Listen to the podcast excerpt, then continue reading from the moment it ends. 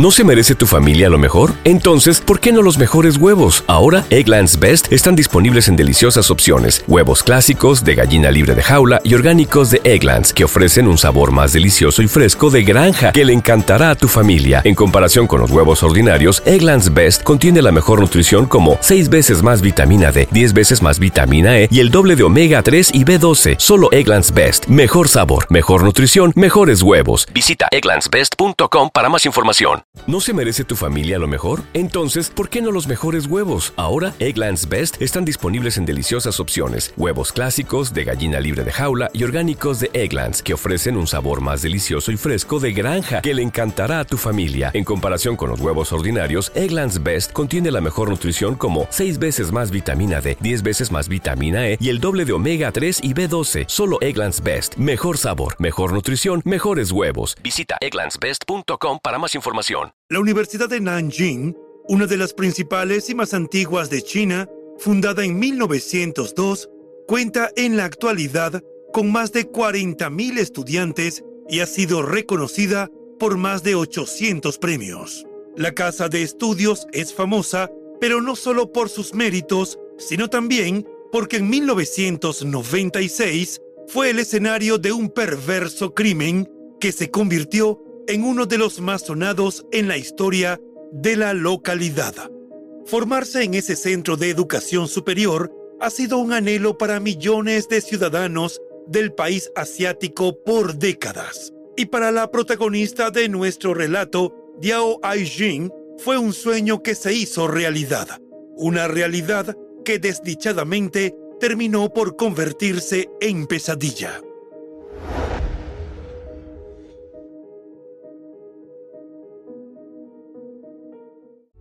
Los criminólogos dicen que no existe el crimen perfecto. Lo que existe es el crimen mal investigado. Siempre, en cualquier investigación, aparece una pista clave que lleva hacia el asesino. Encontrémosla juntos, repasando este caso abierto. Hola a todos, mi nombre es León y en cada video repasaremos todos los detalles de los más terribles casos criminales. Antes de empezar, no te olvides de suscribirte y dejar tu me gusta para que puedas seguir trayéndote el mejor contenido de investigación. Recuerda también activar la campanita, ya que estaré subiendo videos tres veces a la semana. Empecemos. El caso de Diao Anjing.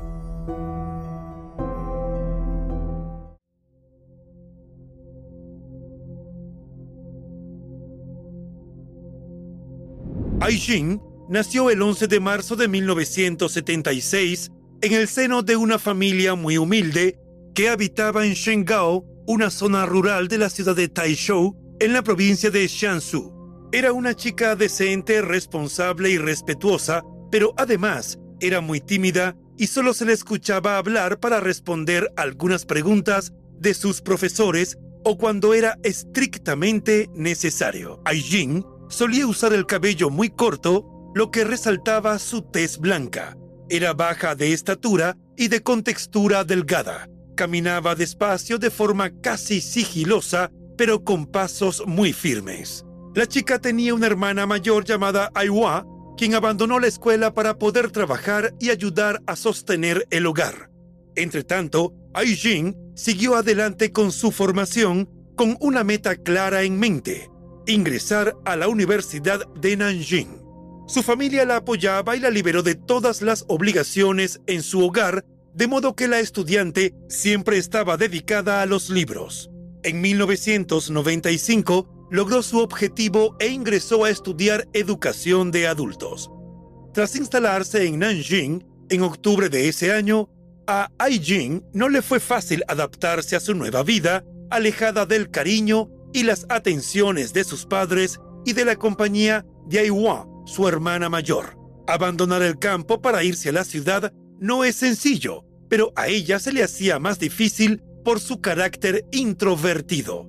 La chica no tenía amigos, pero tampoco tenía enemigos. Prefería realizar sus actividades sin compañía y hasta parecía disfrutar de su soledad.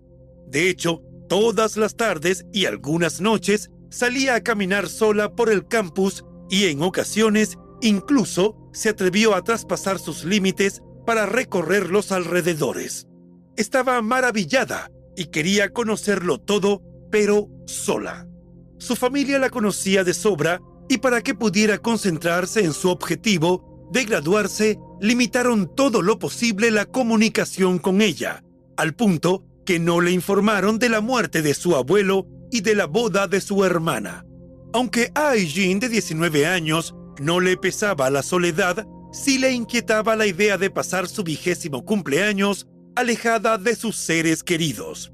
Ese pensamiento la hizo aferrarse aún más a sus estudios y lecturas.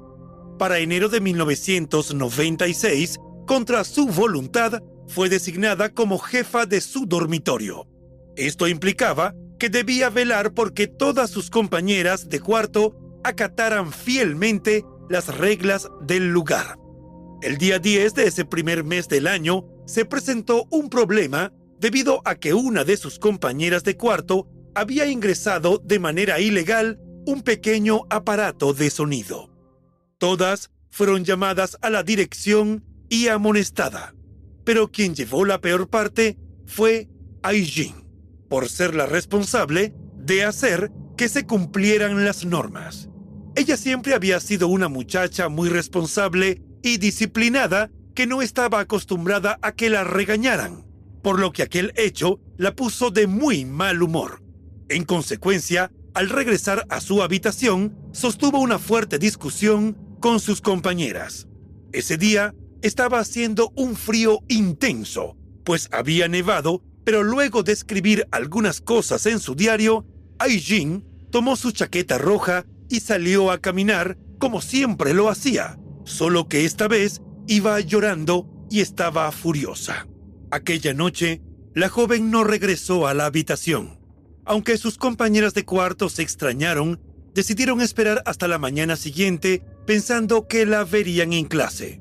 Sin embargo, eso no ocurrió, de modo que las estudiantes les dieron aviso de su ausencia a las autoridades universitarias, quienes entrevistaron por separado a cada una de sus compañeras de cuarto. Buscaban algún detalle, un indicio, Preguntaron si tenía algún amigo o amiga fuera del dormitorio o si alguien la pretendía. También indagaron acerca de sus rutinas. Todas coincidieron al decir que la joven no tenía amigos. Entonces se hizo una búsqueda por todo el campus, pero las diligencias resultaron infructuosas y los directivos de la casa de estudios acordaron avisar a la policía. Sin embargo, prefirieron no comunicarle nada a la familia Yao hasta tener certeza de lo que había ocurrido. Todas las chicas que convivían con Aijin sentían miedo y no querían salir de su habitación. Los funcionarios policiales que se encargaron del caso revisaron sus pertenencias y su diario, pero no hallaron elementos que les permitieran orientar la investigación. No había ni una sola pista sobre quién o quiénes pudieran estar interesados en hacerle daño a la estudiante de primer año desaparecida. Todas las calles estaban teñidas de blanco y el frío era insoportable. La gente prefería quedarse al amparo de la calefacción y realmente eran pocos los que se atrevían a salir a las calles a toparse con el inclemente clima.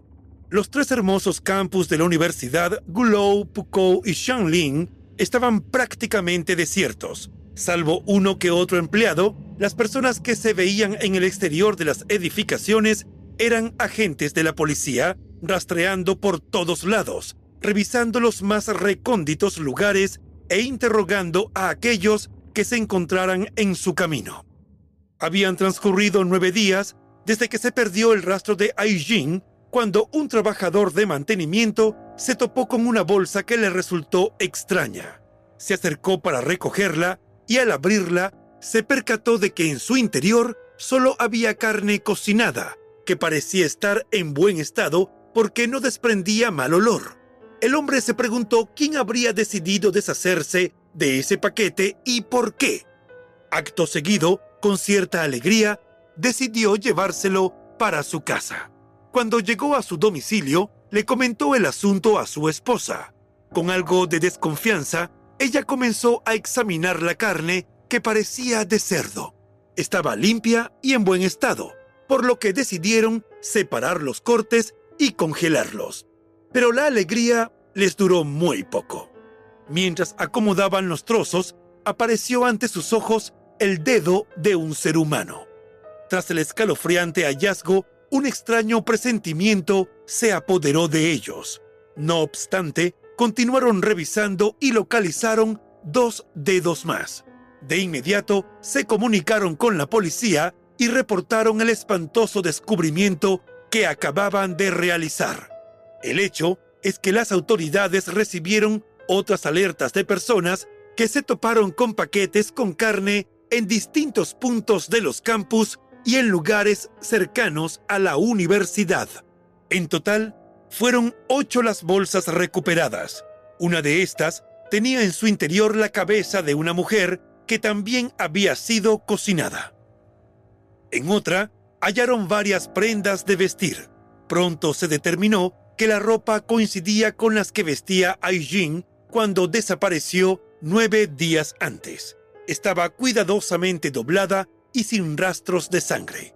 La policía puso al tanto a las autoridades de la universidad. Hasta ese momento, los Diao no habían recibido ninguna información, ni siquiera sabían de la desaparición. En sus casi 100 años de historia para ese momento, la institución famosa por haber formado a un gran número de figuras prominentes tanto del país asiático como del exterior, no había sufrido una conmoción similar. Pero a partir de la desaparición de la estudiante y de los macabros hallazgos posteriores, el pánico se adueñó de los miembros de la comunidad universitaria. Un equipo especial de antropólogos, biólogos y médicos forenses se encargó de intentar armar el rompecabezas humano que tenía frente a ellos, mientras que los investigadores comenzaron a estudiar a fondo las distintas hipótesis. Entre otras motivaciones, se barajaron la venganza, el robo y el tráfico de órganos. En cuanto a la autoría, se pensó que el delito pudo haber sido obra de un psicópata o de un criminal en serie. No obstante, cada una de estas conjeturas poco a poco se fueron descartando a medida que se examinaban a la luz de los hallazgos de los peritos. Por ejemplo, varias se dejaron de lado porque no encajaban con la forma como apareció la ropa de la víctima, cuidadosamente doblada y sin rastros de sangre. Los detectives pensaron que quizá Aijin fue dopada y llevada a algún lugar donde la despojaron de sus ropas antes de quitarle la vida. Por otra parte, para los investigadores no era común la prolijidad con que fueron cortados los restos y el hecho de que los hubieran hervido. En total se contabilizaron 2.000 fragmentos humanos, cifra a todas luces insólita. A los investigadores también les extrañó el hecho de que el corazón, el hígado y el vaso no aparecieran como el resto de las piezas. Esto hizo que la hipótesis de tráfico de órganos cobrara fuerza, aunque no parecía coherente con el fraccionamiento extremo de los restos. En opinión de los detectives, si a los delincuentes solo les interesaban ciertos órganos, ¿por qué segmentaron de esa manera a la universitaria? Los expertos lograron juntar todos los segmentos y tenían claro que la víctima era joven, de contextura delgada y poseía rasgos asiáticos. Además, a través de algunos análisis del vello corporal y de tejido muscular, los forenses confirmaron que los restos eran de una mujer. Adicionalmente, concluyeron que las disecciones fueron realizadas por una persona que sabía del oficio, como por ejemplo un cirujano, un estudiante avanzado de medicina o un carnicero. Finalmente, las autoridades se comunicaron con la familia y al día siguiente ya tenían la certeza de que los restos eran de Aijin.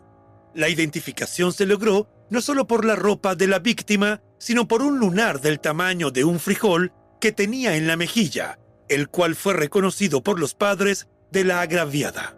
Los investigadores habían logrado confirmar que se trataba de Aijin, pero no tenían claro el móvil del crimen, qué método fue utilizado para acabar con la vida de la estudiante y mucho menos cuál era el perfil del o los perpetradores.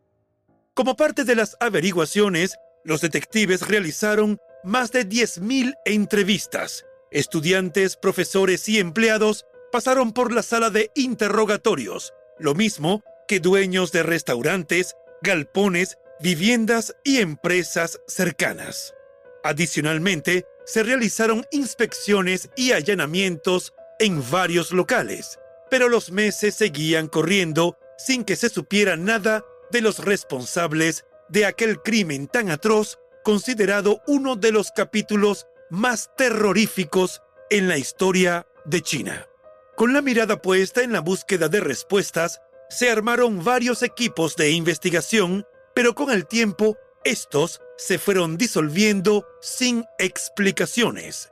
Lo cierto es que el perpetrador se aseguró de eliminar todas las pruebas y cada pista seguida por los detectives terminaba en un callejón sin salida. El caso también se fue enfriando en los medios que dejaron de hablar del deceso de la joven. Sin embargo, un grupo de periodistas particulares e internautas se mostraron interesados en mantener vivo el caso. Años después, en las redes sociales asomaron la posibilidad de que el criminal hubiera pertenecido a la Escuela de Medicina de la universidad. Dicha presunción no solo se relacionaba con los cortes precisos evidenciados en los restos, sino con la fecha en que desapareció la joven. Ese día se desarrollaba en la Escuela de Medicina de la universidad, ubicada muy cerca del campus donde estudiaba Aijin, un histórico trasplante de intestinos, por lo que se llegó a pensar que el órgano utilizado para la delicada cirugía había sido extraído de la joven universitaria. Además, especularon acerca de la posibilidad de que el crimen contra Aijin hubiera sido perpetrado por un numeroso grupo de personas porque se necesitaron muchos cómplices para retener a la víctima, acabar con su vida, dividir sus restos, cocinarlos y distribuirlos por diferentes lugares de la universidad y de la localidad. Al igual que lo manejaron las autoridades en su momento, también se habló de la posibilidad de que el delincuente hubiera pertenecido a alguno de los restaurantes cercanos a la universidad o que fuera miembro de una banda de tráfico de órganos.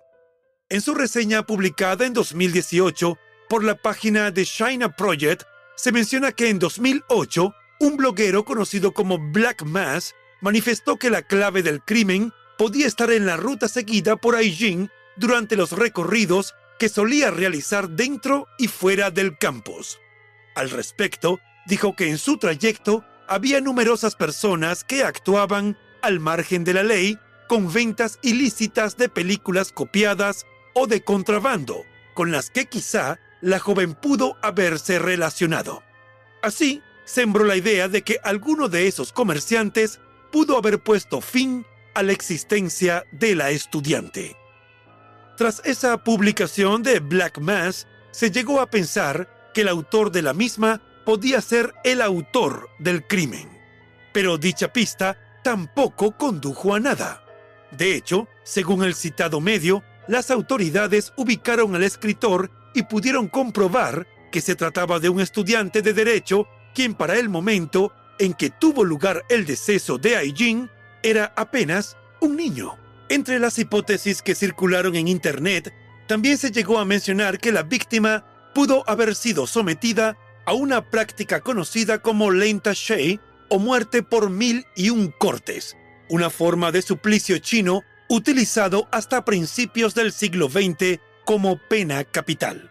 El procedimiento consistía en atar al condenado a un poste para luego infligirle cortes superficiales con la idea de ocasionar dolor, pero evitando una hemorragia que produjera la muerte antes de lo esperado. Posteriormente, con la persona todavía con vida, aunque a veces sedada, se procedía a cortar partes de su cuerpo hasta que finalmente se le daba muerte. El tiempo transcurrió sin que la familia Yao pudiera pasar la página. Son demasiadas las interrogantes que todavía hoy existen sobre la muerte de la joven. Todos quieren saber qué pasó, por qué le hicieron eso y quiénes fueron los responsables. En 2021, los Diao presentaron una demanda contra la Universidad de Nanjing por 1,62 millones de yuanes, equivalentes a 246 mil dólares estadounidenses por daños y perjuicios. Shou Xiaoshang, abogado representante de los familiares, alegó que la institución incurrió en varios errores que pudieron haber desencadenado o agravado el suceso.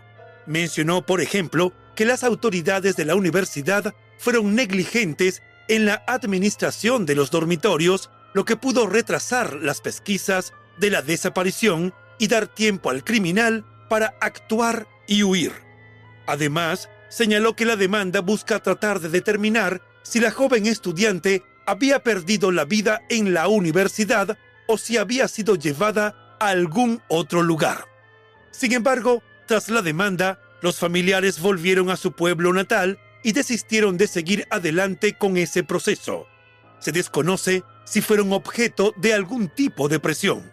Además, Ayua, la hermana mayor de la víctima, pidió una resolución del caso que les permitiera encontrar la paz a ella y a sus padres, quienes ya estaban muy mayores. Volviendo al trabajo de las autoridades, ese mismo año, la Oficina de Investigación Criminal del Ministerio de Seguridad Pública de China dijo que no se aplicarían los plazos previstos para la prescripción del caso, pues existía el compromiso de encontrar justicia. Para el momento en que grabamos este video, ya habían transcurrido 27 años desde que aparecieron los restos de la estudiante, y el caso seguía sin resolverse. Sin embargo, el mismo no ha sido olvidado. Quizá algún día los seres queridos de la víctima puedan obtener las respuestas que tanto anhelan.